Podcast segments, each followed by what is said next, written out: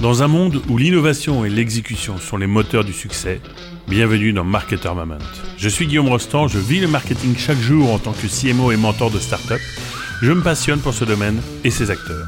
Dans Marketer Moment, notre ambition est non seulement de donner la parole à des professionnels de cette discipline, mais surtout de les inviter à nous raconter leur succès, un canal qu'ils maîtrisent, une campagne particulièrement réussie, des techniques et des sujets spécifiques dont ils sont les experts.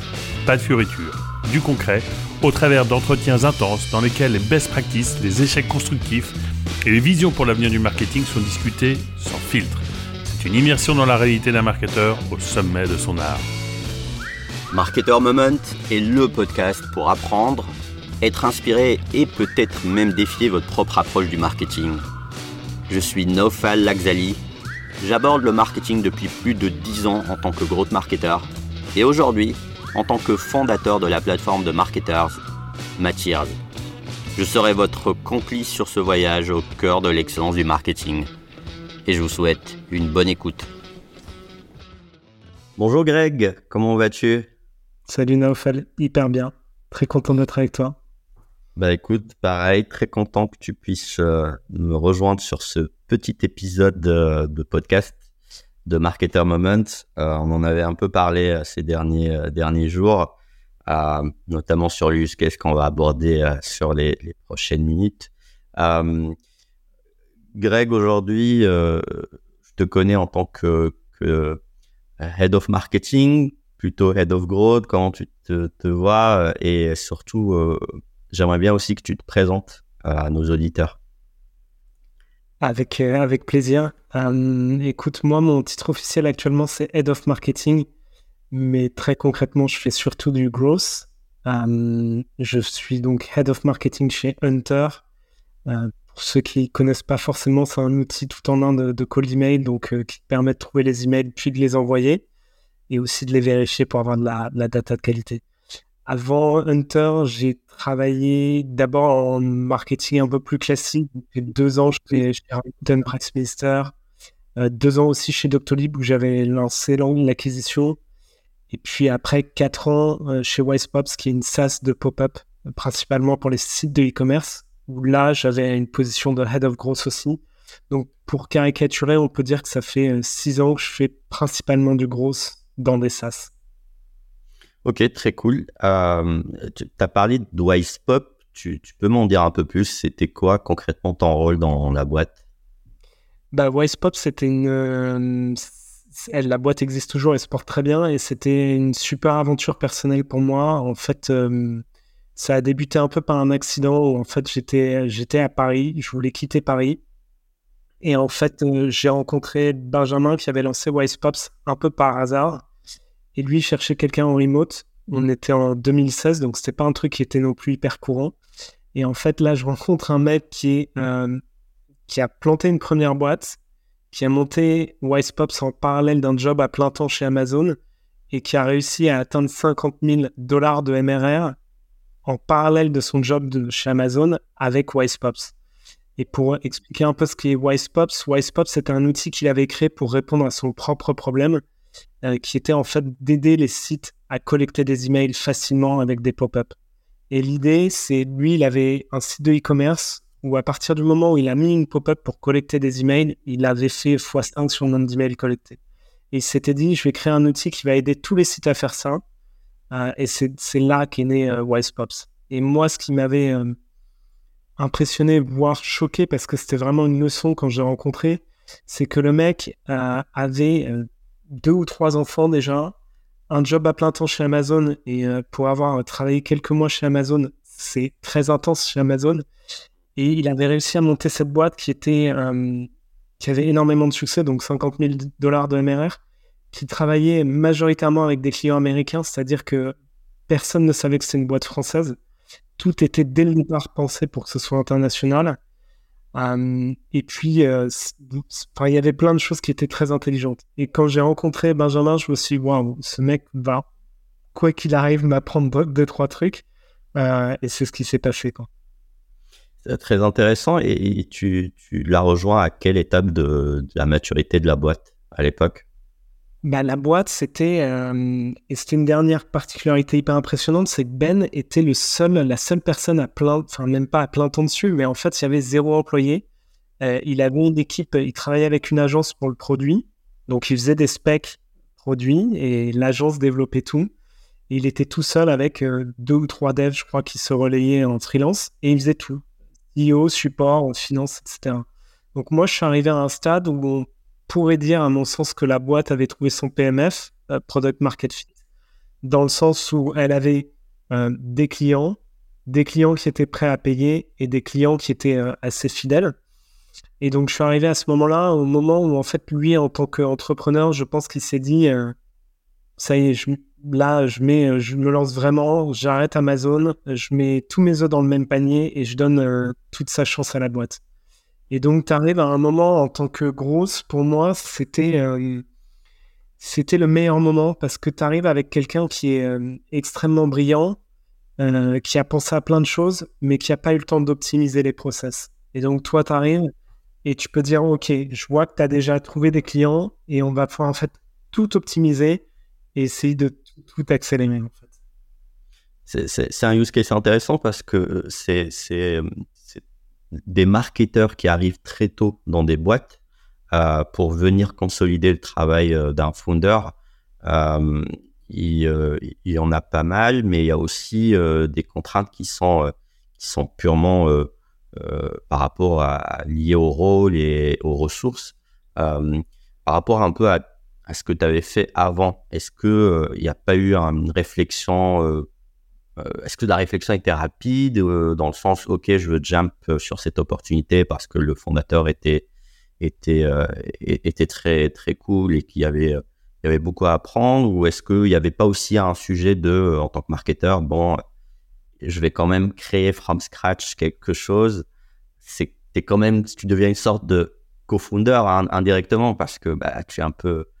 Comment tu as vécu ce, ce moment?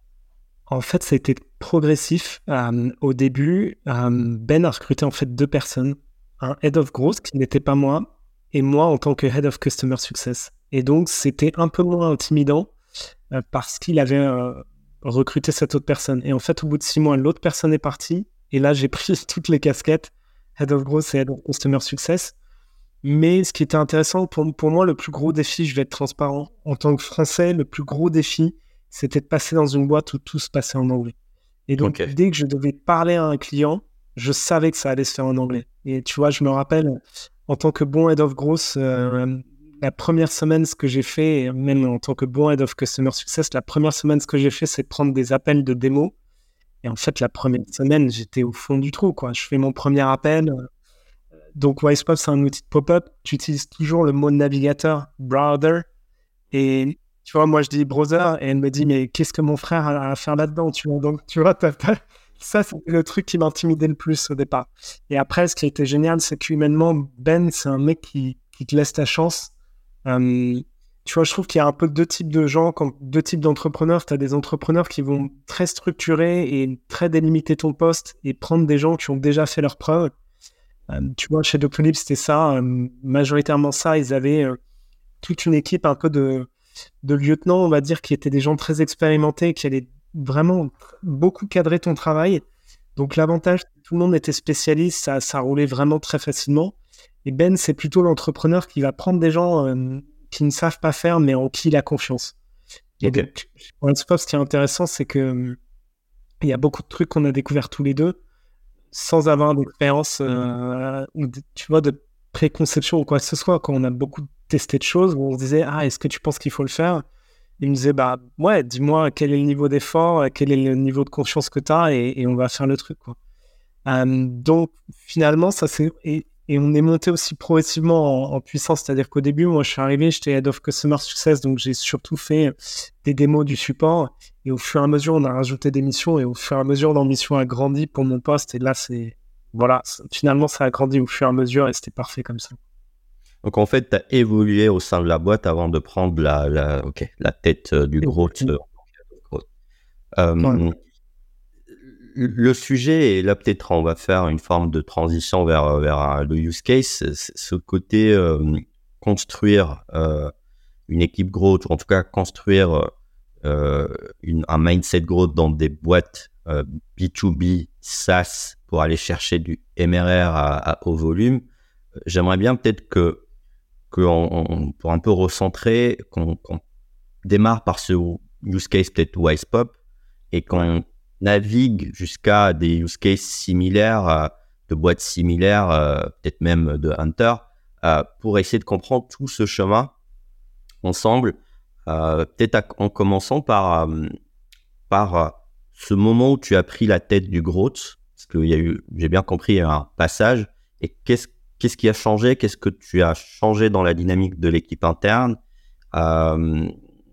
J'ai compris que c'était toi, tu raisonnes plus en pré-PMF, post-PMF. Aussi, j'aimerais bien que tu tu, nous expliques la frontière entre les deux et après comment ça s'est déroulé euh, par la suite. Euh, déjà, on peut peut-être rappeler la, définition du product market fit. Pour moi, le product market fit, c'est quand tu as trouvé, euh, donc tu as un marché sur lequel les gens sont prêts à payer et ils sont prêts à payer pour la solution que tu proposes. Et avec WisePops, pour moi, on avait un PMF parce que quand tu as déjà, euh, je crois que quand moi je suis arrivé, il devait y avoir 700 clients ou quelque chose comme ça, même peut-être plus. Et quand tu arrives à générer 50 000 dollars par mois, c'est qu'à la fois les gens sont prêts à payer pour ton produit et, euh, et qu'a priori la, solution marche pour eux.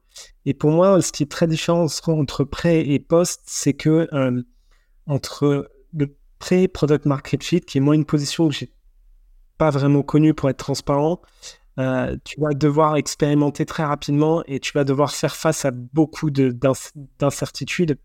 Et il faut être à l'aise dans des endroits qui vont, qui, vont, qui vont se mouvoir assez vite. C'est peut-être un peu ce que j'ai connu euh, juste avant Hunter. J'ai fait un an chez Jump. Ok.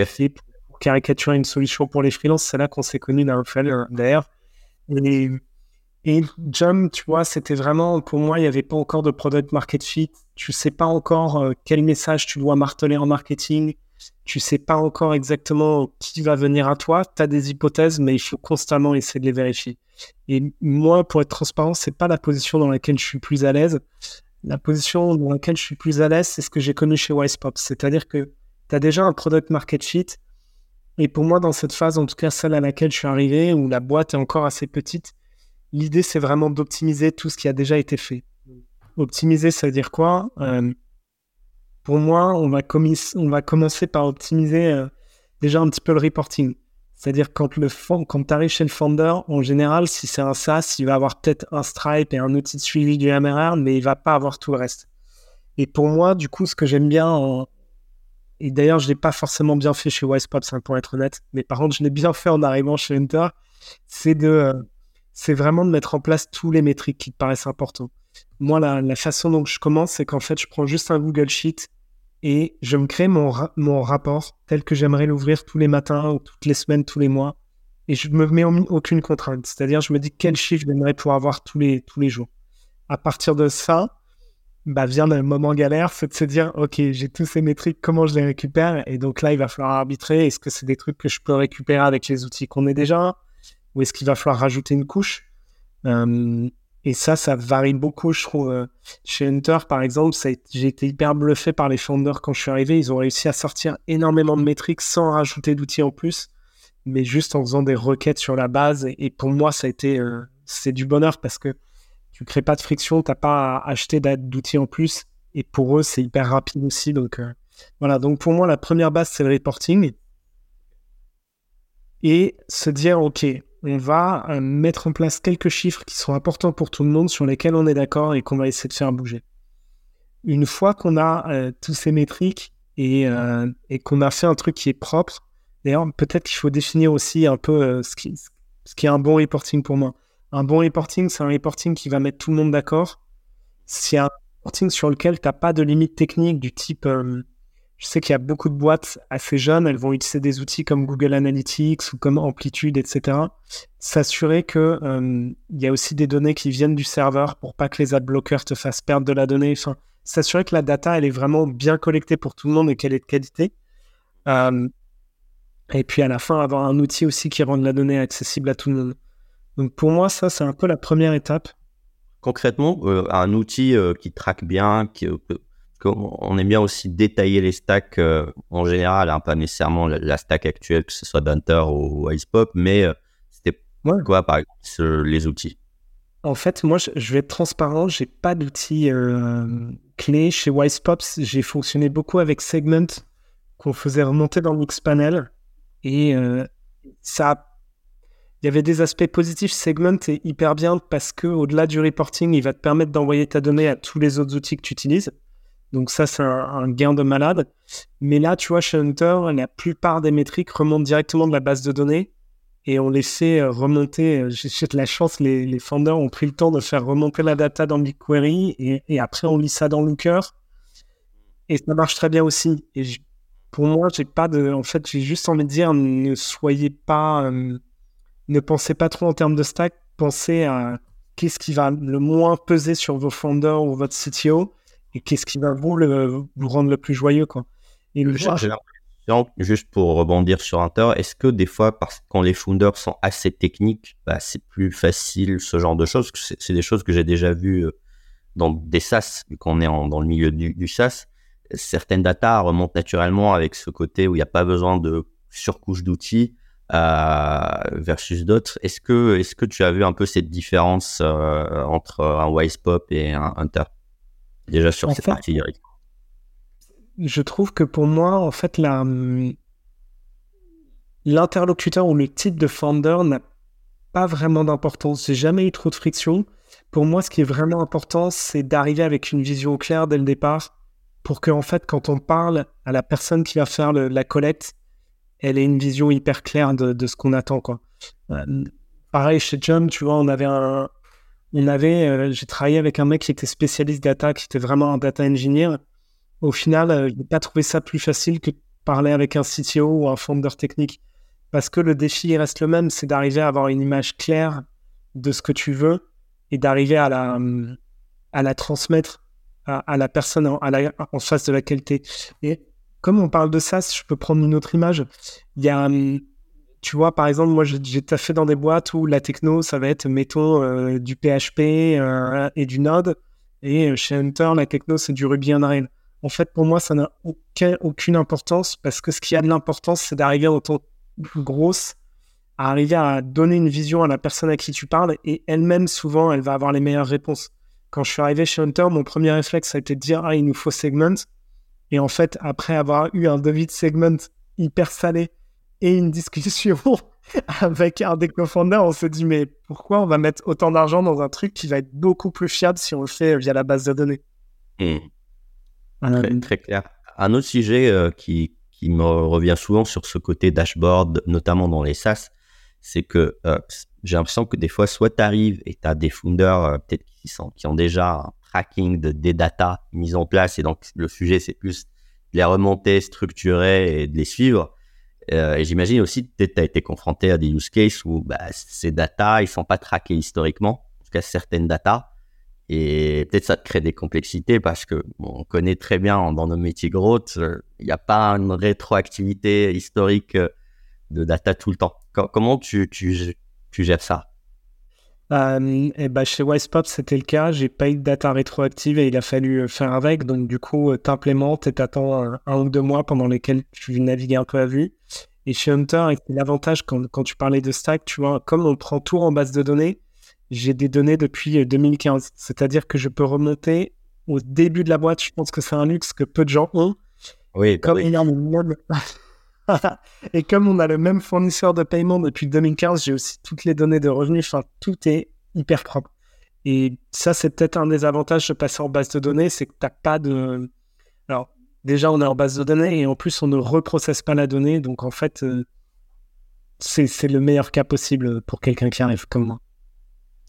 Excellent. Euh, du coup, une fois que tu as mis un peu cette infra de collecte de données, de, de, de, suivi en mode dashboard, j'imagine, euh, c'est quoi les next steps euh, que, tu mets rapidement en place à ton arrivée? Pour moi, la deuxième étape, c'est d'arriver à, comprendre tes événements clés dans l'app, dans, dans, dans ton produit. Pourquoi ça? Parce que ça va te permettre éventuellement de, créer des événements euh, analytiques que tu n'aurais pas. C'est-à-dire, par exemple, tu vois, des trucs du type euh, activation euh, de l'email, utilisation, première utilisation, deuxième utilisation, activation complète. Donc ces métriques-là, je trouve, ils sont utiles pour le, pour le reporting. Et ils vont aussi, pour moi, permettre de passer à la seconde étape qui est pour moi hyper importante quand tu arrives dans des, dans des boîtes à ce stade-là, qui est d'avoir une collecte de feedback qui est la plus euh, complète possible. Euh, je vais prendre un, exemple concret. Moi, euh, je pense que tout le monde peut se, peut se rapporter à ça.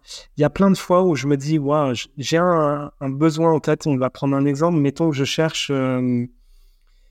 la première fois que j'ai cherché un outil de, de support chez WisePops, j'ai passé une semaine à créer ma, ma, checklist un peu de qu'est-ce que j'attendais de mon outil de support, etc. Et ensuite, j'ai testé six outils. Et il y a des outils où tu sais, tu vas passer deux minutes dans l'outil, immédiatement après, tu te ah, pas du tout pour moi. Et pour moi, en tant que grosse, ta mission, c'est justement d'être capable de saisir tous ces gens-là qui viennent, qui viennent deux minutes ou euh, cinq ans avec toi, de choper leur feedback tout le temps, tout le temps, tout le temps. Et ça, finalement, c'est pas du tout de, c'est pas des choses complexes, c'est vraiment très basique. Mais une fois que tu as ces événements de type, euh, tiens, la personne vient de créer un compte, euh, la personne, euh, elle vient de faire telle chose clé dans l'app. La deuxième étape pour moi, une fois que tu as ce tracking qui est en place, c'est d'arriver à envoyer les, tout ce qui est demande de feedback. Donc, ça me paraît. Moi, historiquement, j'ai très souvent utilisé Satismeter, mais j'avais aussi une, très bonne expérience avec Refiner, qui est un Satismeter, mais en mieux. Et tous ces outils-là, je trouve, après, le défi, c'est d'arriver à trouver les bons moments pour demander le feedback. Tu vois, par exemple, chez Hunter, on a des séquences où quand ça fait deux semaines que tu es là et que tu n'as rien fait, là, on va te demander, mais qu'est-ce qui s'est passé Dis-nous, aide-nous. Euh, chez WisePops, on avait aussi des trucs, alors c'était beaucoup plus in-app, mais on utilisait pas mal intercom du type, euh, c'est des trucs bêtes, mais tu vois, si la personne est plus de 30 secondes sur ta page pricing, est-ce que tu as des questions? Euh, voilà, moi, il y a plein de triggers que j'aime bien mettre. Si je suis un peu exhaustif, il y a tout ce qui est NPS aussi. Donc, euh, NPS euh, que je sépare avec euh, est-ce que la personne est un utilisateur récent ou un utilisateur long terme? tout ce qui est alerte, tu vois, nous, par exemple, Hunter, on a une, on a une extension Chrome. Bah, tu vois, te mettre des alertes pour dès que tu as un nouvel avis Chrome, ça arrive sur ta boîte mail et que tu puisses un peu suivre ce qui se passe. Tout ce qui est support aussi. Alors, chez WisePop, c'était extrême, je faisais le support moi-même. Et on a, pendant quatre ans, j'étais le seul à faire du support. Donc c'était permis qu'on n'avait que 1200 clients payants, donc ça reste gérable. Mais euh, soit gérer le support soi-même, soit gérer le support euh, quelques jours par semaine ou quelques heures, soit avoir un process, et c'est ce qu'on a chez Hunter, où l'équipe support te tag dès qu'il y a un truc qui est trait au produit ou qu'il y a un truc qui a trait à... Un processus, tu trouves, ce côté de, de rester connecté, à, parce qu'effectivement, ça revient souvent, ce côté, euh, soit les founders ou des, des, gens du marketing soient connectés au support, parce qu'ils vont déceler euh, euh des, des, éléments peut-être qu'ils n'auraient jamais décelés s'ils n'étaient pas confrontés au feedback continu des clients. Euh, tu peux m'en dire un peu plus sur ce côté euh, support euh, focus, on, va dire? Ouais, en fait, euh, alors pour moi, ça ne marche pas à tous les stades de boîte, hein, qu'on soit clair. Mais dans les stades où tu es dans une boîte qui est encore un peu early, c'est moins le cas d'Hunter, c'était plus chez WisePops, mais de prendre les tickets, de prendre les discussions, de faire les démos aussi, parce que je faisais les démos, tu es confronté en direct au problème. Et en plus, il y a quelque chose en, plus, c'est que comme c'est toi qui collectes le feedback, tu te sens malgré toi investi d'une mission. C'est-à-dire que moi, je vais être transparent. Quand j'étais chez WisePops et que je faisais une démo, quand le mec me disait on a besoin de ça et on l'avait pas, franchement, j'étais au fond du trou. Et en fait, c'est ça qui te donne l'énergie après d'aller voir ton, équipe produit et de dire putain, les gars, franchement, ça fait cinq démos où on met la misère là-dessus. Ils sont prêts à payer, genre, quand est-ce qu'on fait? Et ça t'investit vraiment d'une mission. Et ça, pour être transparent, c'est un truc que je faisais pas du tout quand j'étais quand j'étais chez Doctolib pour pour te faire euh, l'histoire complète. Le jour où j'ai annoncé à mon boss que, que je partais de Doctolib, pendant une demi-heure, il m'a dit écoute, bah très bien, maintenant on va faire un débrief. Ça fait, euh, j'ai travaillé quatre ans avec lui parce que j'ai travaillé deux ans chez Pressminster et deux ans chez Doctolib avec lui. Donc c'est un peu mon, mon quart d'heure de vérité. Et il m'a dit Greg, je comprends pas, tu fais du marketing, mais tu n'utilises jamais les produits, tu vas jamais voir tes utilisateurs. Et il avait raison, quoi. Et ce qui est magnifique en ça, je trouve, chez Doctolib, c'était très difficile parce que pour aller voir des patients, tu vois, euh, on a fait quelques projets où on allait dans des salles d'attente. C'était euh, c'était super bizarre. Tu vas voir dans une, quelqu'un dans une salle d'attente et tu lui dis oui, comment choisissez votre médecin et tout. C'est hyper gênant. En SaaS, les démos, les, les trucs sont hyper clairs, les gens n'ont aucun tabou, etc. Et donc, pour moi, c'est important de mettre l'utilisateur au centre et de t'impliquer avec lui aussi, c'est-à-dire euh, de prendre ne serait-ce qu'une demi-heure au téléphone avec quelqu'un qui te dit ton produit, il n'est pas bien.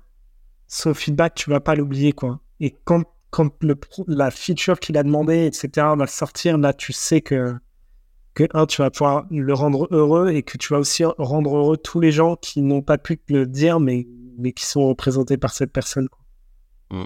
Du coup, tu restes très centré quand même sur le, la feedback loop des, des, des, users, parce qu'on est dans le milieu un peu SaaS product. Et, pour revenir un peu sur ce event tracking euh, que, tu, que tu as mentionné et autour duquel tu crées des scénarios, euh, est-ce que tu, tu exécutes, exécutes, des frameworks? Est-ce que tu, tu aujourd'hui tu as un peu un, truc fast track pour mettre en place euh, ça aujourd'hui avec tes années d'expérience?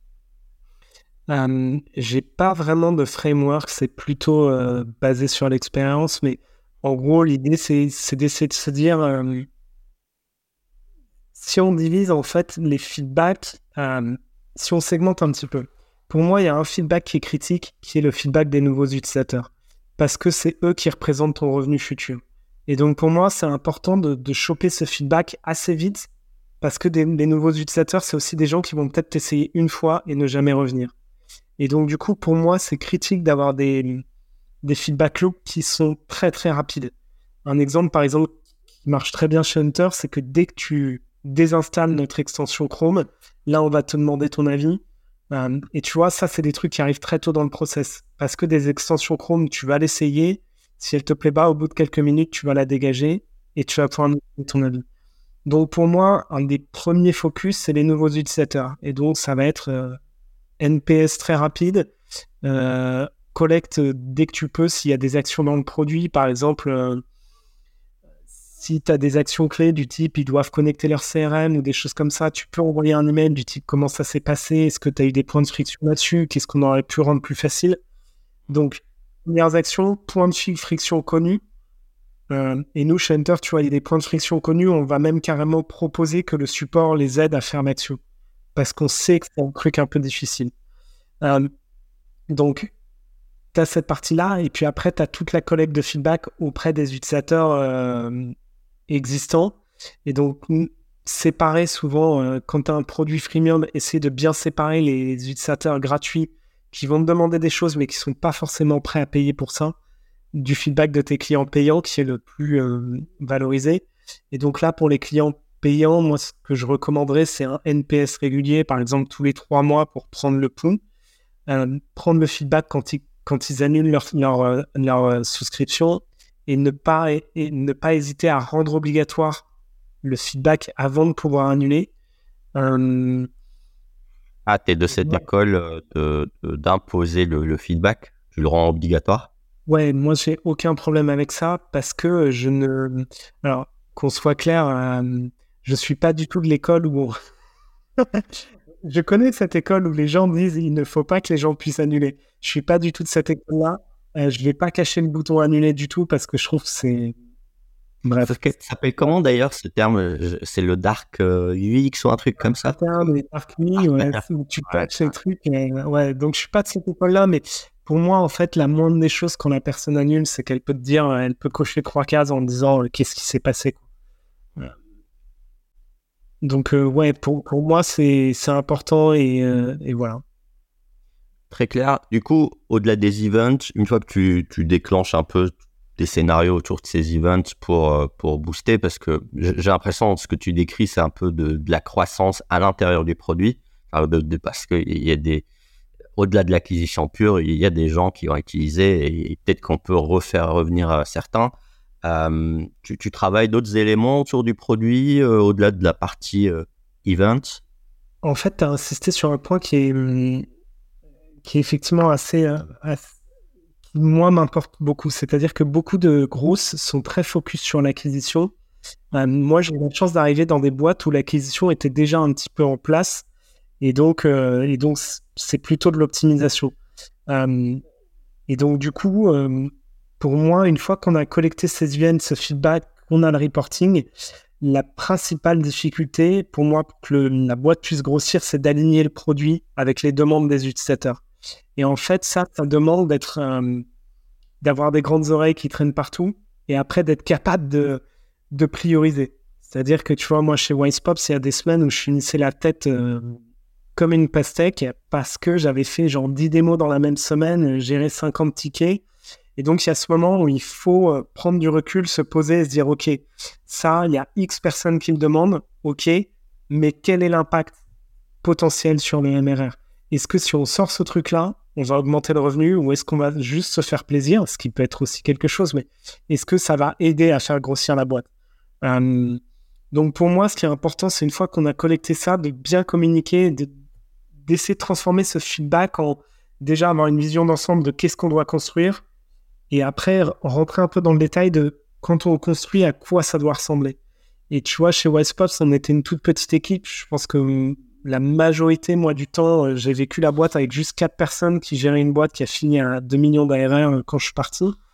Et en fait, on avait ce truc très euh, serré où, en fait, chacun avait beaucoup de responsabilités. Et en fait, par exemple, notre CTO, bah, il était CTO, il n'était pas product manager. Donc moi, je lui passais des specs qui étaient déjà faites et les specs se nourrissaient directement de ce qu'on avait en support.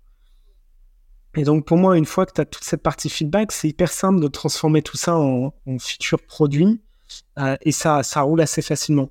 Et une fois que tu as ces features, la roue continue et tu as un cercle vertueux où tu peux après faire du marketing et renforcer ton acquisition en mettant en avant ces nouvelles features. Donc, euh, je peux te donner un exemple concret chez, chez Wisepops, donc c'est un outil de pop-up.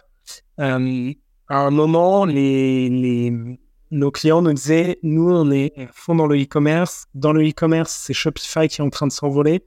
Votre produit ne s'intègre pas assez avec Shopify. Bon, bah, tu prends ce feedback, tu travailles pendant un an pour que le produit réponde au défi de s'intégrer avec Shopify. Et une fois que tu fais, tu le marketes comme un bourrin sur tes canaux existants. En l'occurrence, le SEO. On a juste eu à étendre notre acquisition traditionnelle sur la, thématique Shopify, mais tu vois, tu n'as pas à réinventer la roue. Et après, on pourra en parler. Tu as une limite à un moment à cette méthode. Mais l'idée, c'est de te focus sur ce qui a marché pour le founder, de, de l'optimiser à fond sur la partie reporting, feedback, event, produit, acquisition. Et voilà. Et, à un moment, tu vas atteindre un mur, on va pouvoir en parler, mais pendant un petit bout de temps, normalement, ça va te permettre de croître de manière euh, assez facile, sans friction et même souvent avec une équipe très très petite.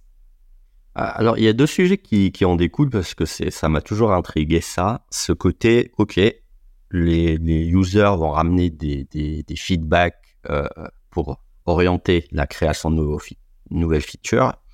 Le sujet, c'est que plus on rajoute des features, plus le produit se complexifie et plus peut-être que tu crées aussi des goulons d'étranglement euh, en tant que marketeur chez l'équipe produit euh, et donc, je vois un peu une forme de, de, de un moment, et peut-être j'arrive déjà trop tôt vers le mur dont tu parles, mais déjà, il y a peut-être un pré-mur avant de parler peut-être d'autres murs.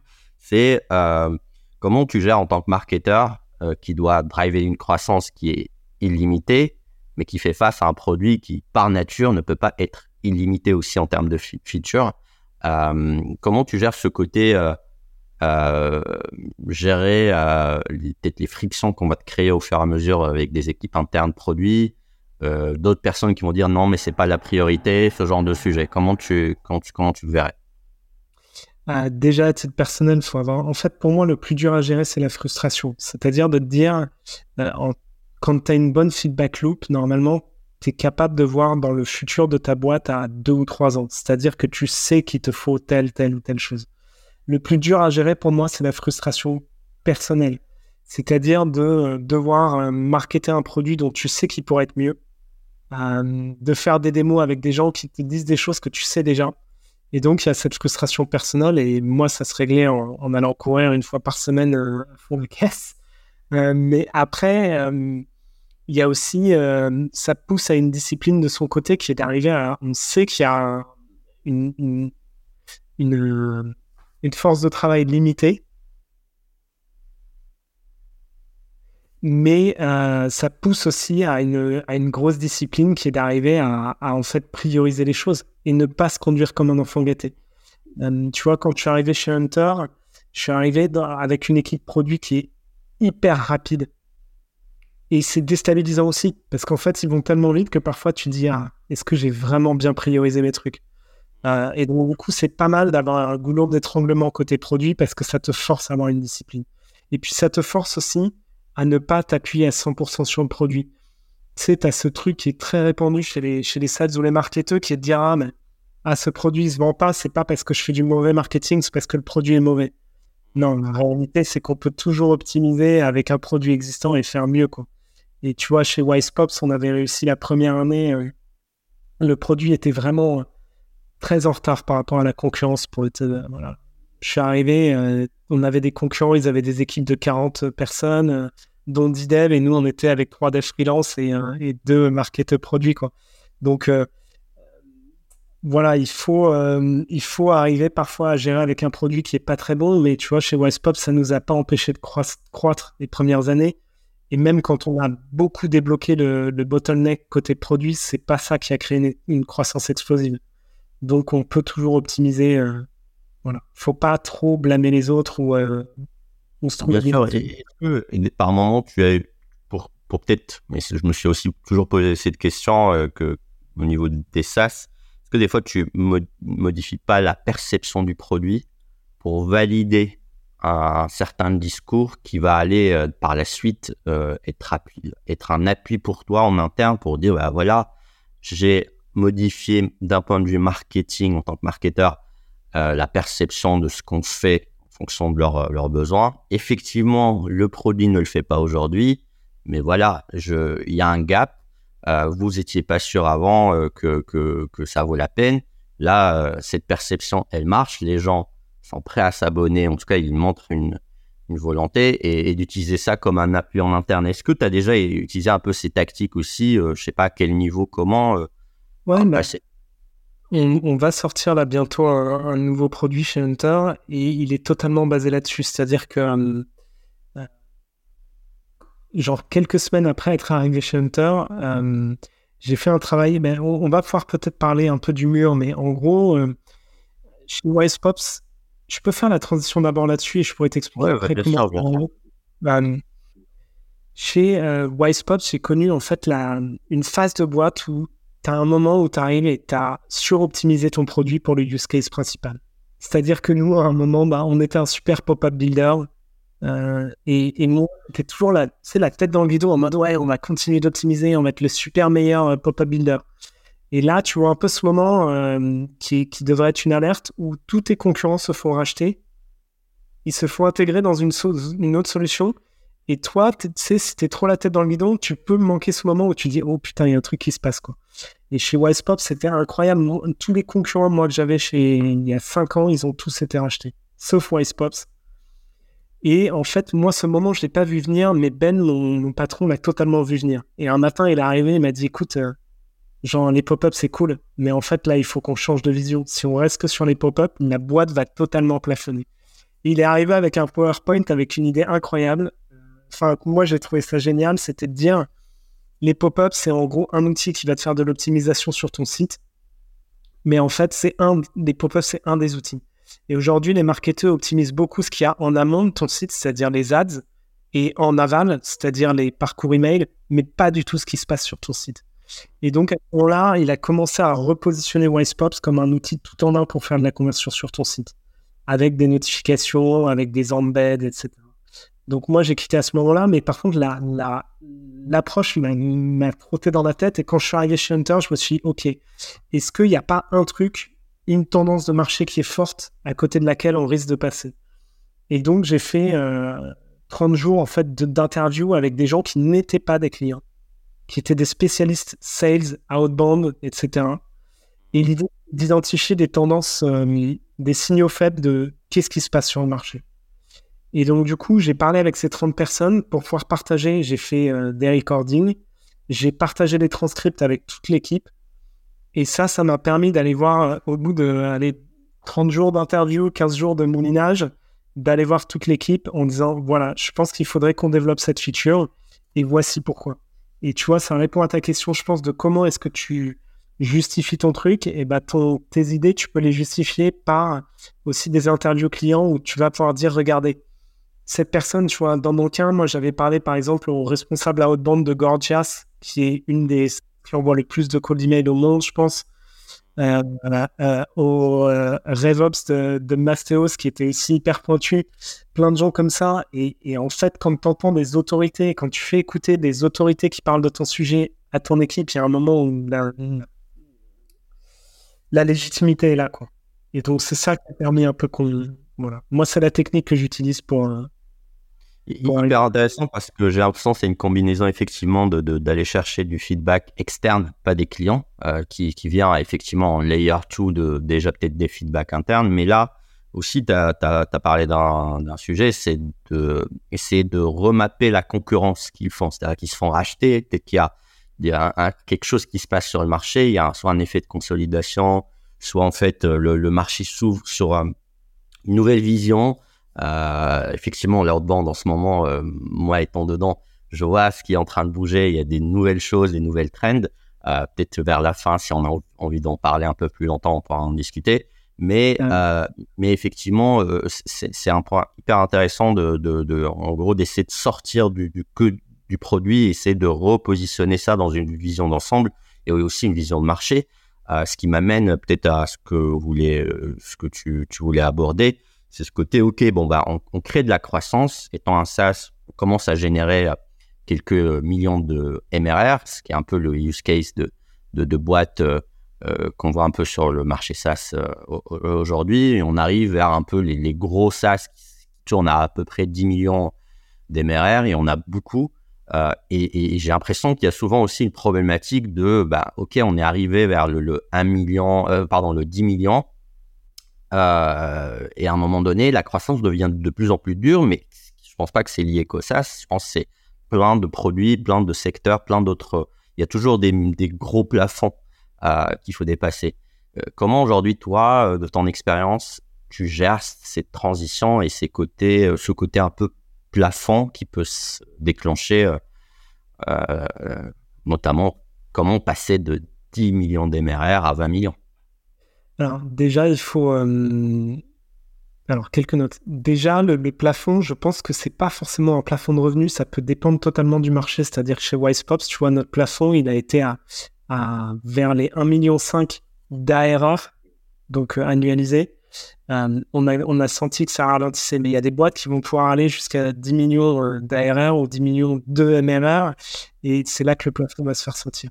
Déjà, une petite note d'humilité, moi, c'est pas un truc sur lequel je suis pas un expert, donc euh, je vais je vais dire moi un peu ma boîte à outils, mais voilà, il y a d'autres personnes qui peuvent s'en ouais, sortir. Ouais. Le premier outil que j'utilise et que j'aime beaucoup, c'est un outil que j'ai découvert via le fondateur de Clap qui était passé dans SaaS Connection. Euh, et il a, il a partagé un outil que j'aime beaucoup qui s'appelle le Strategic Narrative. Le Strategic Narrative, c'est un outil qui est beaucoup utilisé par des startups qui se lancent, mais qui, je trouve, marche très bien pour des startups qui ont atteint un plafond la méthode du stratégique narratif, pour caricaturer, c'est de dire euh, d'identifier en fait une tendance forte sur ton marché, d'identifier qu'est-ce qui se passe si tes clients ne suivent pas cette tendance forte, qu'est-ce qui se passe à l'inverse s'ils la suivent, et après de fournir la preuve que quand tu suis cette méthode, ça marche. Et en fait, c'est une méthode incroyable parce que ça te permet déjà d'identifier des zones de croissance en détectant des nouvelles tendances et en plus, ça te permet d'avoir un message marketing qui est hyper fort, qui est de dire Waouh, tu fais pas ça, t'es mort. Mmh. Un des exemples, je sais pas si pour ceux d'entre vous qui ont connu euh, Drift au début, drift.com, ils ont usé et abusé de cette, euh, cette tendance. Ils refaisaient leur site tous les deux mois. Et euh, leur, euh, leur message, c'était de dire Ouais, les marketeurs, attention, vous avez pas compris, mais tout ce qui est collecte via des formulaires, c'est mort. Il faut avoir mmh. des chats collectés. C'est un truc mmh. qui est comme pas possible, mais qui, mmh. qui leur a permis d'avoir une valorisation dans le, qui, enfin, voilà, c'est devenu une, une licorne grâce à ça. Et voilà. Donc concrètement, pour, pour construire son stratégique narratif, pour moi, la, moi, la méthode que j'ai appliquée, en tout cas chez, chez Hunter, c'est de parler à des gens qui sont pas forcément ses clients. Alors ça dépend un peu des types de boîtes, mais nos clients, ils vont être peut-être trop habitués à notre produit pour voir, euh, pour proposer des changements qui sont un peu breaking, c'est-à-dire des breaking changes. Pour moi, il y a un peu deux types de, façons d'avancer. Il y a des, changements incrémentaux, c'est-à-dire on va améliorer l'existant et là, les utilisateurs existants sont les meilleures personnes. Mais quand on veut introduire un peu un nouveau produit ou une nouvelle façon de faire, je trouve ça hyper intéressant d'aller voir des gens qui sont des références dans son domaine, mais qui n'utilisent pas son produit. Et là, on va pouvoir détecter des tendances, s'en inspirer et amener le produit un petit peu plus loin. Euh, et donc, chez Hunter, moi, c'est un peu un truc que j'ai fait euh, bah, au tout début, où en fait, on a fait euh, une trentaine d'interviews et en fait, on s'est aperçu qu'il y avait une tendance de fond dans la haute bande auquel il fallait pas passer à, côté, de laquelle il fallait pas passer à côté, qui était tout ce qui était basé sur l'intent de tes prospects, mais une intent intelligente. On pourra en reparler après, mais il y a plusieurs façons de faire l'intent. Il y en a qui sont assez limitées et il y en a qui sont extrêmement intelligentes. et donc, je trouve que ce framework aide beaucoup. Et puis après, bon, ben, bien sûr, faire des benchmarks, essayer de comprendre en fait, d'essayer de passer en fait de se hisser au niveau au-dessus. C'est-à-dire, je vais prendre un exemple. Euh, quand j'étais chez Wisepops, notre benchmark au début, c'était les autres outils de pop-up. Et ben à un moment, on s'est dit, OK, on arrête de faire ça. Notre benchmark, ça va être Clavio. Clavio, c'est le plus gros outil d'email pour les, euh, pour les sites Shopify. Quand tu commences à raisonner par rapport à des concurrents qui sont beaucoup plus grands, ça te permet de t'élever un petit peu au-dessus de la mêlée et de te dire, ah, en fait, notre marché, c'est plus que ce qu'on fait aujourd'hui. Ce qu'on faisait, c'était un use case, mais en fait, il y en a plusieurs et peut-être qu'en regardant Clavio, en regardant euh, trois autres gros concurrents, on va comprendre où est-ce qu'on peut aller exactement. Hyper intéressant ce framework parce que en fait tu le décris super bien dans le sens où en fait je voyais à peu près euh, ce que ce que certains SaaS américains, j'ai l'impression que c'est un truc très américain de lancer des trends constamment et de dire euh, ce sujet est mort, le nouveau sujet et euh, en ayant une forte vélocité par rapport à toutes les nouveautés. Euh, tu as parlé de la data intent, effectivement, dans les milieux outbound, ça a explosé depuis quelques mois, euh, un petit peu depuis un ou deux ans, et notamment l'IA aussi, qui est un sujet qui a pris de l'ampleur, notamment sur les usages et les use cases. Et, et, on voit du jour au lendemain des outils cold email, je sais pas, comme Reply ou, ou d'autres qui du jour au lendemain mettent le paquet là-dessus. Et, ah. et, et, je te rejoins et c'est hyper intéressant ce que tu dis, ce côté, en fait, ils vont aller chercher d'autres users à, l'extérieur du produit parce que, et peut-être que c'est ça aussi le sujet, c'est que celui qui utilise déjà ton produit, il est habitué à ce qu'il utilise, il est satisfait, c'est pour ça qu'il paye. Et peut-être que pas tous et très peu vont se dire, OK, il y a cette nouveauté. Euh, versus peut-être attirer des nouveaux clients à partir euh, de, de, nouvelles trends où tu te brindes fortement là-dessus. Et donc, j'ai bien compris cette stratégie. Et, et, du coup, si on veut un peu l'appliquer d'un point de vue opérationnel, comment tu la vois? Est-ce que c'est quelque chose qui il faut être constamment derrière les dernières trends et euh, verticaliser des features euh, en quelque sorte? Est-ce que tu le vois plutôt comme, comme vraiment périodiquement sur une échelle de 1, 2, 3 ans faire des grandes études et essayer de détecter des trends sur 5 ans? Aussi, a la question d'échelle de temps. Une trend, c'est jusqu'à quand? Est-ce que l'IA, là, c'est en train de disparaître Là, ça va continuer, j'en sais rien. Comment tu vois ce, sujet? En fait, pour moi, c'est un truc que je vois comme un exercice périodique euh, qu'il faut pas faire trop souvent parce que tu vas tout aligner dessus. C'est-à-dire que non seulement tu vas miser ta roadmap produit dessus, mais tu vas aussi miser ton, marketing et tu peux pas faire cet exercice tout le temps. Enfin, je trouve que sinon tu stabilises ta boîte euh, énormément. Euh, et ouais, pour moi, c'est un truc périodique. Et pour moi, ce qui est important, c'est d'arriver à, en tout cas, se forcer à faire l'exercice. Je vais, t'expliquer pourquoi. Depuis que je suis chez Hunter, donc le milieu du cold email et de bande en général, c'est un, un red ocean, c'est-à-dire c'est un, c'est un marché qui est un, un coupe-gorge. Tous les jours, il y a des nouveaux outils. Tous les jours, des outils qui disent qu'ils sont les meilleurs et il faut savoir défendre sa, position à fond. Euh, et donc, dans ce marché, en fait, tu as une circulation d'informations qui est très facile et où tu vois des nouveaux euh, concurrents arriver en permanence euh, et des nouvelles fonctionnalités qui arrivent en permanence. Et donc, tout ce qui est incrémental, c'est très facile à détecter parce que tu vois que tout le monde l'implémente et bah, l'IA, par exemple, tout le monde a implémenté l'IA, bah, tu sais que il va falloir le faire et voilà. Mais pour moi, c'est très différent, ça, d'une tendance beaucoup plus de fond, qui est un truc sur lequel tu vas vraiment pouvoir faire ton marketing et qui va pouvoir être robuste. Tu vois, je vais reprendre l'exemple de Clap. Clap, moi, je n'ai jamais utilisé le produit moi-même, mais tu vois, ils ont réussi à prendre un produit qui est proche de Loom et à en faire un concept qui est vraiment à l'épreuve des balles. C'est-à-dire que Loom veut rajouter l'IA, ok, ça va pas ça va pas les perturber parce que eux, ils ont un concept qui est tellement à part, tellement puissant que ça reste distinctif. Et donc pour moi, le truc qu'il faut se mettre, l'exigence qu'il faut se mettre, c'est d'arriver à se dire, ok, tous les deux, trois ans, il faut que je sorte de ma zone de confort. Il faut que je remette tout sur le tapis et que j'arrête de penser que je sais tout. Même si je passe ma vie à bouffer du feedback, à faire des interviews de mes clients, il faut se dire que voilà, la seule chose qu'on sait, c'est qu'on ne sait rien et il faut repartir de zéro là-dessus.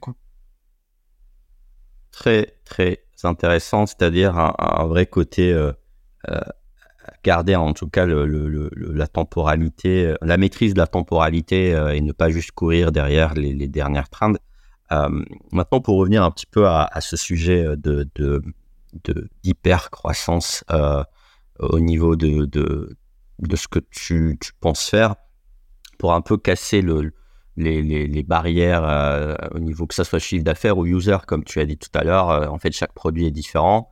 Euh, ok, il y a cette, stratégie. Est-ce que, j'ai bien noté que, que peut-être tu n'as pas exécuté toutes les stratégies possibles, mais est-ce que tu as des pistes aujourd'hui de pour un SaaS qui pourrait aller chercher plus de chiffre d'affaires sur, sur une durée plus, plus long terme? Est-ce qu'aujourd'hui, il y a, d'autres frameworks, il y a d'autres méthodologies euh, en dehors de, cette, euh, de, ça, de ce que tu nous as décrit ou...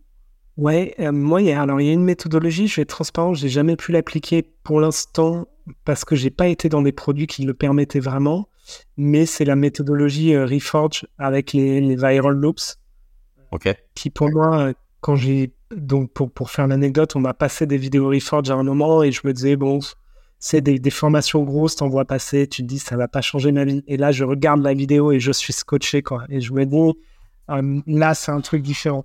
Et pour la faire très rapide, pour, ceux qui connaissent pas la méthodologie euh, des viral loops, le constat, est très simple de Reforge, c'est de dire au fur et à mesure, les coûts d'acquisition d'un utilisateur, ils ne font que grimper. Euh, et les produits qui arrivent à, remporter un marché, c'est les produits qui ont une viralité intrinsèque. Donc concrètement, la méthodologie Reforge et la méthodologie des viral loops, ça consiste en fait à prendre chaque instant de son produit et se dire waouh, est-ce que ça, je peux pas le rendre viral? Donc, je vais prendre un exemple, euh, bah, les exemples connus, ça peut être Slack ou Miro ou Facebook. À chaque instant, on va être invité à rajouter des, gens dans son équipe et le fait de rajouter des gens va rajouter de la valeur et va en fait augmenter le chiffre d'affaires pour la boîte. Et ça, pour moi, c'est un des frameworks qui m'a qui a changé ma vision. C'est aussi, je pense, grâce à Reforge que je fais bien attention à tout ce qui est activation. Euh, jusqu'à, en fait, ce qui est intéressant chez Reforge, c'est qu'ils ils prennent un petit peu le framework euh, des, des Pirate Metrics, c'est-à-dire euh, AARR, mais ils vont un petit peu plus loin et un peu plus dans le détail. Et en fait, eux, ce qu'ils disent, ce qui est très intéressant, c'est qu'ils poussent vraiment à regarder est-ce que ton utilisateur utilise le produit? Et si oui, ok, quand est-ce que tu mets de la viralité, quoi? Et donc, du coup, tu as un truc, une méthode qui est pour moi euh, hyper, hyper bien sur ce point-là. Et là, les viral loops, bah, pour si vous avez un SaaS, ça peut être des trucs aussi simples que mettre des power buys sur votre produit, c'est-à-dire euh, comme Intercom fait quand on est sur un site bah, ou Intercom est on va voir un, petit lien, nous, utilisons, nous utilisons Intercom. Ça peut être quand vous avez un outil euh, qui crée du reporting avoir une petite watermark euh, qui rajoute le nom de l'outil. Enfin, il y a plein de méthodes, je trouve, et qui sont des méthodes en général qui coûtent pas cher et qui peuvent avoir un impact. Euh, voilà, ça permet d'avoir des croissances exponentielles et pas des croissances euh, linéaires. Linéaires. Très clair. maintenant, j'aimerais bien un, petit peu t'amener sur un sujet qu'on a effleuré rapidement et j'en profite parce que ça m'a beaucoup intrigué, tes 30 personnes que tu as interrogées euh, je pense que tu as pu consolider pas mal d'informations sur les trends futurs euh, et aussi, bah, euh, vu que tu es un peu dans le milieu outbound depuis que tu es chez Hunter, tu étais un petit peu avant d'une manière ou d'une autre parce, parce que tu as exécuté des stratégies. J'aimerais bien profiter un peu de cette dernière partie pour euh, peut-être, si tu as envie avec moi, d'explorer un, peu l'outbound, où est-ce que ça va, tout ça. Est-ce que est tu as ah détecté des, changements, des changements majeurs qui arrivent, ou en tout cas des, des practices, et, peut-être commencer un peu à, nous, nous, partager un peu ce qui ressort des 30 personnes que tu as interviewées? Ouais, alors on peut commencer par. Euh, je pense que on, peut un petit peu euh, commencer par le constat de base. Le constat de base dans le cold email, et tout, le monde est d'accord là-dessus, c'est que le cold emailing devient de plus en plus difficile. On reçoit des euh, floppés de cold email tous dans nos boîtes et, voilà, en fait, ça crée du bruit. Et face à ce bruit, il y, a, aussi un autre paramètre à prendre en compte, c'est que les, filtres de spam sont de plus en plus euh, sélectifs, ce qui est une très bonne chose. Franchement, on est tous contents et ça nous facilite tous la vie. Donc il y a cette double donnée de, il y a plus de bruit et il y a moins d'emails qui arrivent dans les inbox. Face à ce paradigme, tu as deux réactions. Tu as une réaction qui est la réaction de l'escalade, que moi je vois énormément c'est-à-dire, bon, bah, ok, euh, maintenant, euh, quand on a une boîte avec Google, euh, avant on pouvait envoyer 1000 emails par jour, on peut en envoyer que 50, et eh bien, du coup, bah, je vais plugger 500 boîtes email. Comme ça, je fais toujours autant qu'avant. comme les spam filters sont de plus en plus durs, et eh bah, je vais utiliser un outil qui va préchauffer mon adresse email, comme ça, les, les spam filters ne vont pas me choper. Et donc, tu as une tendance qui est vraiment à la surenchère qui voilà, qui voilà, et qui, qui, a la surenchère dans tous les côtés. Donc ça va être, on va avoir plus de boîtes email, plus de warm-up, euh, plus de ce qu'on appelle de la spin tax, c'est-à-dire euh, changer les textes pour chaque personne, mettre de l'IA, etc., pour que les emails soient tous uniques, etc. Donc une espèce de surenchère euh, qui, pour moi, je pense que tu l'entends dans mon ton de voix, qui est pas du tout la piste qu'on a envie d'encourager chez Hunter. Et à côté de ça, tu as une piste qui est vraiment, pour moi, qui est une piste vraiment de l'intelligence, qui est en fait d'arriver à dire, bah, autrefois, comme le coldimate c'était facile, on faisait ce qu'on appelle en anglais du spray and pray, c'est-à-dire, euh, t'envoies, mais tu vois, je parlais l'autre jour avec un mec qui me disait, ouais, avant j'envoyais 500 000 emails par mois, ça marchait trop bien. tant mieux, mais tu faisais chier euh, les 450 000 personnes qui n'avaient rien à voir avec ton message. Donc tout ça, pour moi, pousse vers quelque chose de très vertueux et c'est nous ce qu'on essaie de défendre chez Hunter, c'est que euh, bah, le cold email doit se réinventer pour être plus pertinent. Plus pertinent, ça veut dire quoi? Ça veut dire d'abord sourcer euh, ses prospects différemment. Pendant euh, des années, le, playbook de base pour la haute c'était d'aller scraper LinkedIn Sales Navigator avec Phantom Buster, de pousser ça dans l'endlist. Pardon, j'ai voilà. Phantom Buster, Hunter, l'endlist et on avait cette petite campagne. Très bien. Ou Drop Contact pour ceux qui utilisent Drop Contact. Euh, très bien. Mais en fait, on envoyait à des gens qui, 90% du temps, n'étaient pas euh, sur le moment où ils allaient acheter le produit. Quoi. Ils ont un... Oui, d'accord, ils sont CMO et euh, ils, ont quelques trucs qui te font penser qu'ils peuvent être intéressés par ton produit. Mais ça suffit pas. Quoi. Et donc, nous, la nouvelle tendance, et cette recherche m'a vraiment ouvert les yeux là-dessus, c'est la tendance de l'intent. Alors, L'intent, il y a deux définitions. Je vais essayer de préciser un petit peu. Aux États-Unis et dans les boîtes enterprise, l'intent, c'est souvent les, un produit qui est fourni par des boîtes comme Bambora ou Zoom, Info ou Jiku, qui est un outil où, en fait, concrètement, euh, on va être prévenu quand une boîte a fait des recherches sur un produit particulier. Par exemple, quelqu'un qui travaille chez, euh, allez, Doctolib a euh, été sur G2 pour voir les avis sur HubSpot eh bien, Bambora va dire à tous ses clients que quelqu'un chez Doctolib se renseigne sur HubSpot. Donc ça, c'est l'intent traditionnel. C'est un truc qui, euh, selon la plupart des gens que j'avais interviewés, ne marche pas. Non. Parce que...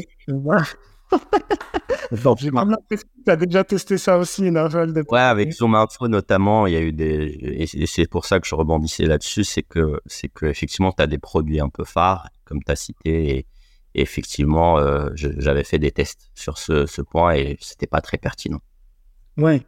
En fait, il y, a plusieurs problèmes si on veut être spécifique. Euh, c'est que le, premier problème, c'est que la data est pas toujours très fiable. C'est-à-dire que ça peut être un stagiaire qui a regardé HubSpot et en fait, euh, aucune valeur ajoutée.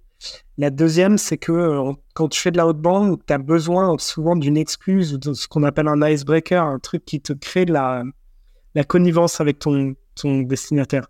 Et quand tu utilises Zoom Info, tu peux pas dire Hey, Zoom Info m'a dit que tu regardes mes CRM en ce moment. Et donc, du coup, on bascule sur, par exemple, le deuxième type d'intent qui est, un petit peu aligné, qui est tout ce qui est intent autour de, de la donnée euh, web. Et donc, concrètement, cette donnée-là, c'est des trucs qu'on parfois qu'on connaît depuis des années, mais ça va être par exemple, on détecte que, euh, mettons que je travaille chez Livestorm, on détecte que euh, un site installe un concurrent, par exemple Contrast, et donc du coup, on va les contacter en mode, hey, je viens de voir que j'ai l'impression que tu commences une démo de Contrast, est-ce que ça te dit de me parler aussi pour que tu vois, on, compare. Donc tu as tout ce qui est intent technographique, c'est-à-dire que tu suis un peu les technologies que les gens installent sur leur site via BuildWheel ou Datanize, etc. Et tu peux aussi faire des trucs anniversaires, c'est-à-dire que tu peux dire, tiens, eux, ils ont installé Intercom il y a 9 mois, il y a une probabilité qu'ils renouvellent leur contrat dans 3 mois, je vais les contacter maintenant. Donc, tu as toute cette partie technographique.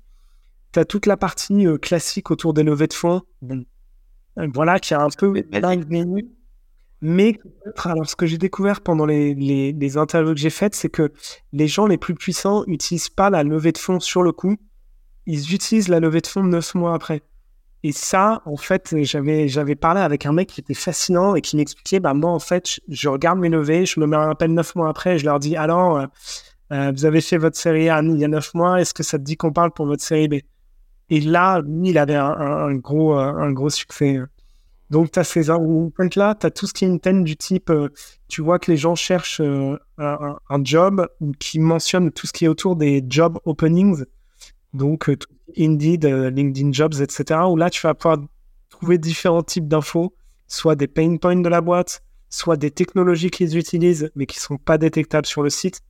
Par exemple, tu vois, si tu travailles chez Spendesk, euh, bah, sur le site, il n'y aura pas marqué, je vais sur edf.fr, il n'y aura pas marqué que EDF utilise Spendesk.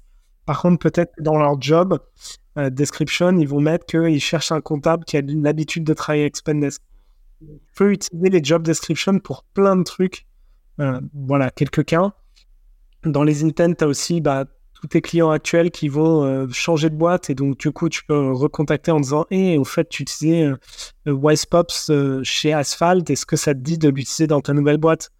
Donc, Et concrètement, ça, c'est la tendance de show qu'on voit. Et, l'idée, nous, qu'on essaye de défendre, c'est de dire concentrez-vous en fait sur le sourcing des bons leads et ça facilitera tout ce qui vient après. C'est-à-dire que quand tu sources le, lead de la bonne façon, tu n'as pas besoin de passer mille ans à utiliser une AI pour euh, faire un icebreaker en mousse. Tu vois, on voit passer de techno du type euh, ils vont scanner le profil LinkedIn et ils vont faire un icebreaker du type Hey, Naufel, trop bien, j'ai vu que tu étais champion de badminton au collège. Le truc, voilà. Et, je trouve que ça, c'est hyper artificiel. Par contre, quand tu es capable de choper la bonne intent et de dire Hey, Naufel, j'ai vu que tu recrutais euh, un, Salesforce admin écoute, euh, voilà, d'expérience, on sait que ça met six mois à recruter. Moi, j'ai une agence euh, où on a des Salesforce spécialistes euh, qu'on peut te mettre à dispo pendant six mois. Est-ce que ça te dit? Là, il y a un truc de connivence où tu n'as même pas besoin d'aller chercher des trucs artificiels. toute la qualité est dans le ciblage, en fait, dans le, sourcing de tes Et donc ça, c'est ce sur quoi on planche le plus chez Hunter aujourd'hui. Et, voilà. Et on va sortir un produit qui en fait, ce qui est un peu compliqué aujourd'hui avec la, data d'intent, c'est que c'est des produits qui sont très très chers. Il y a des produits qui existent pour euh, cibler les offres d'emploi, euh, tu as des produits pour les levées de fonds, etc. J'ai l'impression qu'il y en a qui sont verticalisés, non? Il y a des, je vois un peu des SaaS euh, faire que un truc type. Exactement. Ouais. ouais donc on va pas citer de nom, mais, mais tu as des SaaS par exemple qui ne font que les offres d'emploi et qui vont te coûter 1500 euros par mois. Et donc, en fait, tu as, un double problème en tant qu'utilisateur, c'est que, un, ça coûte très cher, et deux, tu dois multiplier les outils. Donc, si il faut en fait des grosses ingénieurs qui vont euh, connecter les fils, etc. Nous, l'ambition qu'on a avec Hunter, on a toujours été euh, un outil qui est euh, facile d'accès et peu cher on a une grosse partie de freemium. Et donc là, l'idée, c'est d'arriver à un peu appliquer la même logique qu'on a vue chez ces experts, mais la rendre accessible à des gens qui n'ont pas de connaissances techniques et qui n'ont pas forcément euh, des grosses ingénieurs. L'idée, ça va être qu'ils vont pouvoir mettre des alertes sur des trucs qui les intéressent, sans que ce soit très long à faire, sans que ce soit coûteux. Ah. Et voilà l'objectif.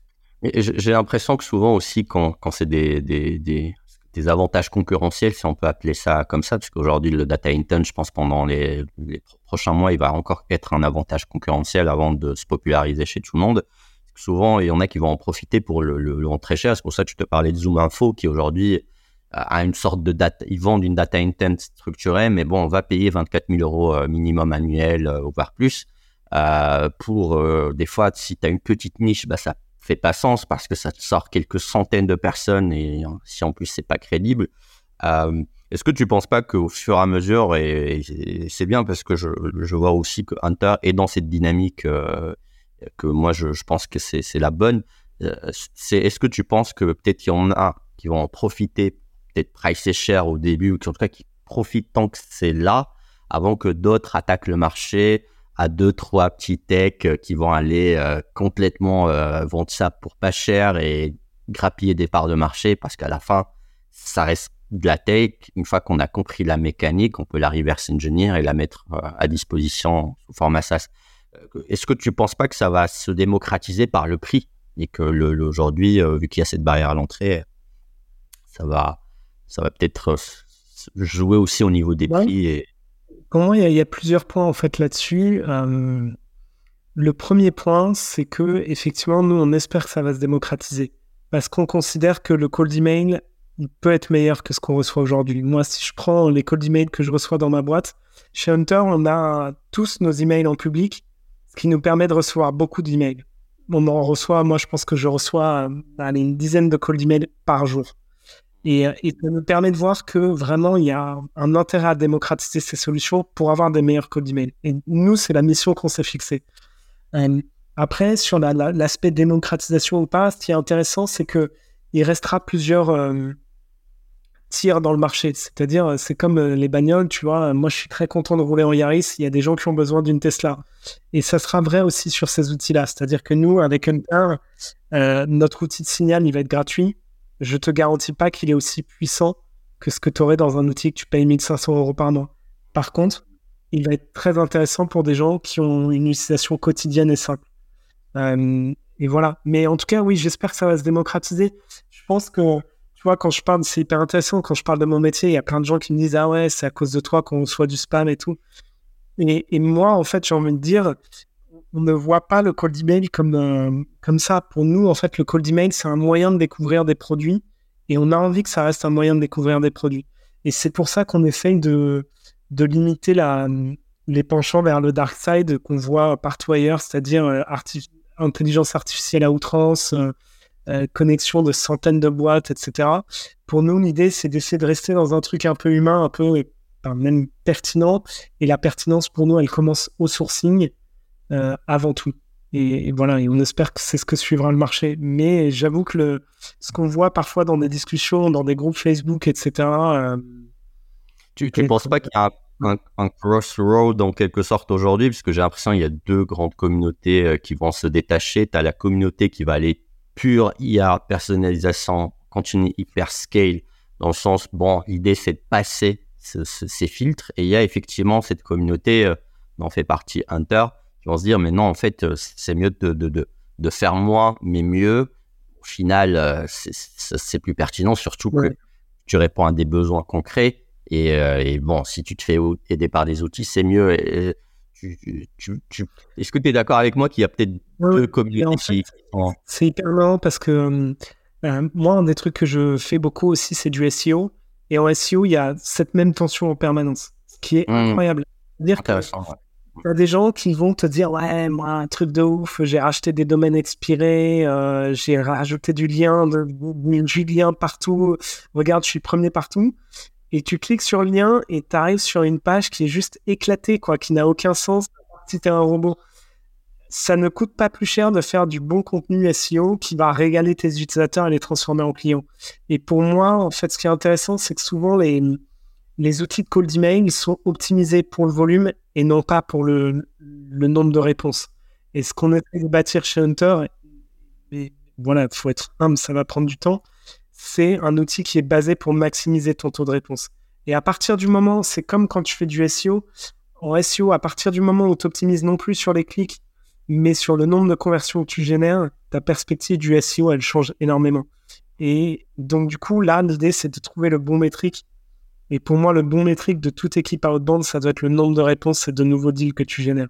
Et d'essayer de pas être, euh, parce qu'on va, on va pas se mentir, c'est parfois hyper rigolo de techniquement de plugger des milliers de boîtes et de, et d'automatiser tout. Mais en fait, peut-être pas ça qui va faire grossir ta boîte et la faire euh, rendre plus. Euh, à la limite, si tu le fais, c'est une fois que tu as vraiment peut-être solidifié ton discours et autres. Parce que, et, et, même si tu le fais, c'est plus dans le sens où tu peut-être doubler, tripler le volume d'envoi, mais en se basant sur le, data intent. Est-ce que tu penses pas que peut-être ça peut merge, mais dans un sens plus, plus logique, puisque bon, si, j'ai quand même un bon discours, j'utilise la data intent, en fait, le rêve, le truc idéal, ça serait peut-être de combiner un peu de ce modèle, de quand même avoir quelques senders pour peut-être pas envoyer beaucoup, mais envoyer, euh, dispatcher cet envoi euh, sur plusieurs senders. Et en parallèle, en fait, euh, maximiser avec ce, nouveau modèle de data intent. Est-ce que peut-être les, plus smart vont aller vers, une jonction des deux c'est ce que fait, euh, par exemple, quand tu regardes Gorgias, ils envoient énormément d'emails, mais c'est des emails qui sont tous très intelligents. C'est-à-dire qu'ils vont, euh, tu vois, l'approche à l'ancienne, c'est de spray and pray des, des milliers d'emails qui sont les mêmes pour tout le monde. Gorgias, en fait, c'est limite des séquences de nurturing. C'est-à-dire que ils vont t'envoyer des emails en fonction de ce que toi t'as fait comme genre par exemple si je me rappelle bien euh, la croissance de ta page Instagram si tu as passé le cap des 500 000 ils vont t'envoyer un message wow, ouais non mais des trucs et en fait eux ils le voient c'est un peu comme quand tu fais des séquences de nurturing quand c'est ta propre boîte et ils vont euh, cibler plein de signaux différents et à la fin ils vont trouver autant d'occasions de te parler quoi. Euh, et ça, c'est il, y a autant, il y a autant de signaux, selon toi, que de. C'est pas destiné. Euh, là, typiquement, tu, tu vois, je connaissais pas ce. Mais je pense que ça doit être pertinent pour peut-être des boîtes e-commerce qui, qui, se basent beaucoup sur le nombre de followers, euh, Insta ou autre. Donc, qu'en fait, là, c'est un peu sky is, the limit euh, au niveau des signaux, parce que peut-être le sujet, ça, va devenir plus de traquer les digital footprints des entreprises et des employés et essayer de les collecter. ouais, en fait, je suis d'accord avec toi que le, ciel est la limite. Et ce qui est intéressant, euh, c'est de, challenger tout le temps les idées. Tu vois, par exemple, nous en interne, notre premier use case pour le cold email, c'est euh, la recherche de backlink. C'est-à-dire que nous, on a une boîte très SEO driven. Et les mmh. backlinks, donc les, liens entrants, sont hyper importants pour Google. Et donc, du coup, nous, on fait énormément d'emails pour euh, choper des backlinks les emails pour choper des backlinks, c'est les trucs les plus chiants que tu as jamais vu de ta vie. C'est-à-dire que 95% euh, des boîtes utilisent les mêmes emails. Euh, donc, il y a un moment où tu arrives pour avoir un meilleur taux de réponse, tu es obligé d'être intelligent. Et tu vois, nous, notre, euh, on a une personne qui fait ça à 100% de son temps chez nous et elle a des idées géniales. Quoi. Tu vois, là, par exemple, ils ont, il, a, il a lancé une séquence où elle va choper des métriques SEO sur ton site et euh, il te garde seulement si tu es un, domain rating, c'est-à-dire une autorité de domaine supérieure à 80. Et s'il voit ça, il dit Welcome to the uh, DR80 Club. Et tu vois, tu as un message qui est genre Hey, moi aussi, je fais partie de ce même club. Est-ce que ça te dit qu'on collabore? Et tu vois, tous ces trucs-là, je trouve tu as toujours des trucs pour te régaler, pour, pour trouver des trucs nouveaux. Comme tu dis, sky is the limit. Et la, la meilleure méthode, en fait, c'est d'essayer d'avoir un process pour. Euh, tester manuellement à petite échelle des nouvelles approches constamment. Et une fois que tu vois que ça prend, euh, pareil, le passer en prod et le, et le passer à l'échelle. Quoi. Et euh, ouais. Excellent. Bah, écoute, je pense qu'on a un peu donné envie euh, à, à, penser aussi le futur de, de l'outbound par, par la, suite de notre discussion.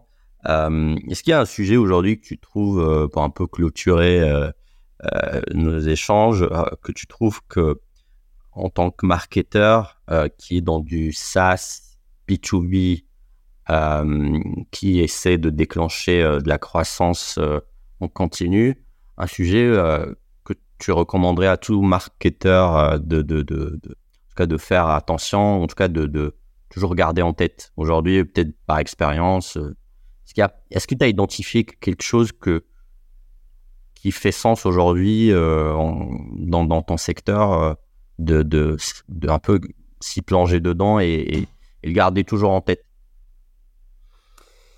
Peut-être deux choses. C'est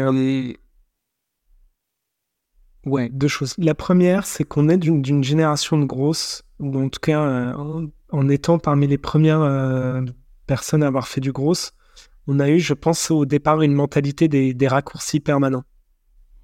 Et ça, c'est un truc où aujourd'hui, j'essaye de totalement me, tenir loin de ça. Tu vois, on parlait du Black Hat SEO, on parlait des gens qui font du volume euh, de dingue en cold email. Bah, L'idée, c'est d'essayer de sortir de cette pratique et de, s'inspirer des, meilleurs pour ça. Euh, et, moi, je sais qu'à titre perso, moi, ce qui m'a souvent mis des claques, c'est de parler aux anciens de Spendesk. Tous les gens qui ont travaillé avec Jérémy Goyot, euh, je trouve quand tu parles avec eux, il y a un moment où tu te dis waouh, euh, là, là, tu pousses le truc, tu sens qu'il n'y a pas de raccourci, tu sens que euh, c'est des trucs complexes. Euh, et donc, c'est un bon benchmark, je trouve, ces gens-là. Mais on peut donner des noms, hein, des gens comme Baptiste Desbévers, qui lui était chez Gorgias, Jérémy Goyot, Maxime, qui est un ancien de Mastéos, j'ai oublié son nom, mais qui est aussi très très calé dans tout ce que tu structures avant de d'avancer. Enfin, regarder un peu les meilleurs, s'inspirer d'eux, prendre le temps. Euh, voilà. Et puis l'autre tendance que, donc au-delà d'éviter les raccourcis, l'autre tendance que je vois, alors c'est pas une tendance, mais c'est tout ce que tu peux faire dans ta boîte pour développer le bouche à oreille. Et en fait, je sais qu'en tant que gros, c'est contre-intuitif, c'est-à-dire que, eh bien, euh, le bouche à oreille, on sait pas ce que c'est parce que ça se mesure pas dans, dans l'amplitude. Mais dans beaucoup de boîtes où j'ai été, le, bouche à oreille était un truc qui était euh, le, pilier de la boîte. Par exemple, chez Hunter, on a 4 euh, millions d'utilisateurs qui ont créé un compte depuis 2015, donc c'est un truc de malade. Et mensuellement, je ne peux pas partager les chiffres, mais quand je suis arrivé, je suis tombé de ma chaise, le nombre de comptes gratuits qui sont créés par mois. Et ça, tu vois en fait la force d'une marque. Et la force d'une marque, pour moi, et la force du bouche à oreille, ça va, ça va se jouer sur des petites choses. Par exemple, chez Hunter, je sais que ça s'est joué sur euh, l'approche des founders qui, dès le départ, ont pris une approche qui était tout ce qu'on fait, on le fait sans approche de revenu au départ, on le fait pour une communauté. Et en fait, encore aujourd'hui, quand je parle à des gens, ils me disent Waouh, mais Hunter, moi j'utilise depuis genre 6 ans, je vous ai jamais lâché. Au début, je payais pas, c'était gratos, j'en ai profité à fond et maintenant que je peux payer, je paye, tu vois mais tu as tous ces trucs que tu peux faire en amont au début de ton produit et qui vont faire que les gens te restent fidèles. Euh, et, ça, ça me bluffe pas mal, quoi. Euh, avec par contre la petite limite qui est euh, bah, que c'est souvent attaché à une seule personne. Par exemple, moi à une époque j'étais hyper fan de Baremetrics parce que le fondateur était justement dans cette logique. Alors Baremetrics c'est un outil qui permet de, de suivre le MRR mais tu vois, une fois que le fondateur a revendu, la boîte est devenue un cauchemar. Et donc là, tu te dis, OK, je vais peut-être passer chez Fincom. Quoi. Euh, t'as plus cette accroche. Mais je trouve que le, ouais, on sous-estime souvent ces, petites choses qui vont faire que la boîte va, va créer une, relation un peu particulière avec ses utilisateurs. Ok, bah écoute, on finit sur cette note euh, plutôt centrée sur la conscience du détail, en tout cas, de ne pas les ne zapper les, les petits points peuvent tout changer. Euh, merci beaucoup, Greg. C'était hyper intéressant, notre échange. Et ben, je te dis à très vite. À très vite. Ciao. Ciao.